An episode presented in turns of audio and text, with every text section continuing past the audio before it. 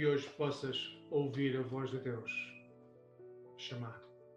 O texto que hoje trago é o final de Mateus, do Evangelho de Mateus, quando Jesus está prestes a ascender aos céus. E o texto diz a partir do versículo 18 do capítulo 28: Foi-me dado todo o poder no céu e na terra. Portanto, vão e façam com que todos os povos se tornem meus discípulos. Batizem-nos em nome do Pai e do Filho e do Espírito Santo, ensinando-os a obedecer a tudo quanto eu tenho mandado. E saibam que eu estarei convosco até ao fim dos tempos.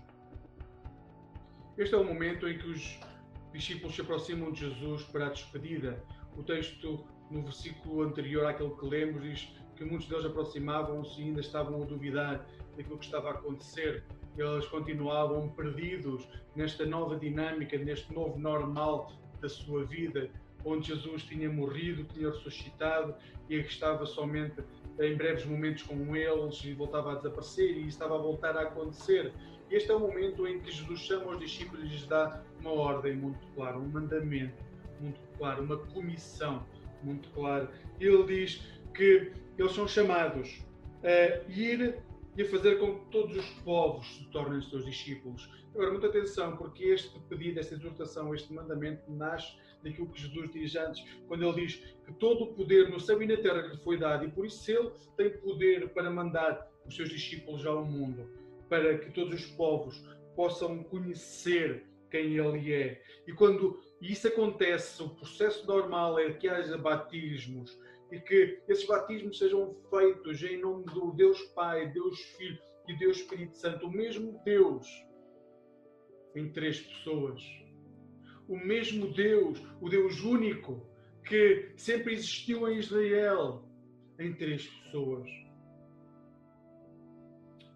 Nós somos chamados, a partir deste momento, a ir ao mundo, a batizar e a ensinar tudo aquilo que Jesus ensinou. E este é o ponto mais difícil para nós hoje. Hoje em dia, as igrejas podem batizar, podem ensinar a que as pessoas se tornem discípulos de Jesus, mas ensinar tudo aquilo que Jesus ensinou que é verdadeiramente difícil. Porque Jesus transformou a cosmovisão que nós estávamos habituados e continuamos a estar habituados nos dias de hoje que os discípulos estavam habituados no seu tempo e que nós hoje aprendemos a ver. Basta olhar para a sociedade, a cosmovisão que rodeia os discípulos de Jesus é completamente diferente daquilo que Jesus ensina. Porque o que Jesus pede é que nós possamos colar o nosso coração ao seu coração e assim colar o nosso coração ao coração do Pai. E quando isso acontece, tudo à nossa volta muda, a começar por nós mesmos que hoje, ao escutar este envio de Jesus, possa ser inundado por este Deus que se manifesta em Deus Pai, Filho e Espírito Santo, o único e verdadeiro Deus. E que esse único e verdadeiro Deus te molde de tal forma que possa agir e viver segundo tudo aquilo que Jesus ensinou.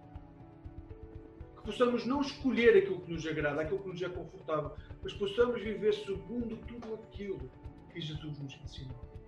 Para que os discípulos que possam vir depois de nós possam aproximar verdadeiramente o coração de Jesus através do nosso coração.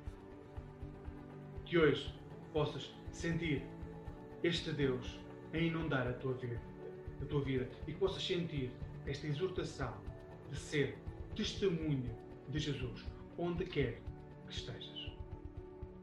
Que possas dar honra e glória com a tua vida ao nosso Deus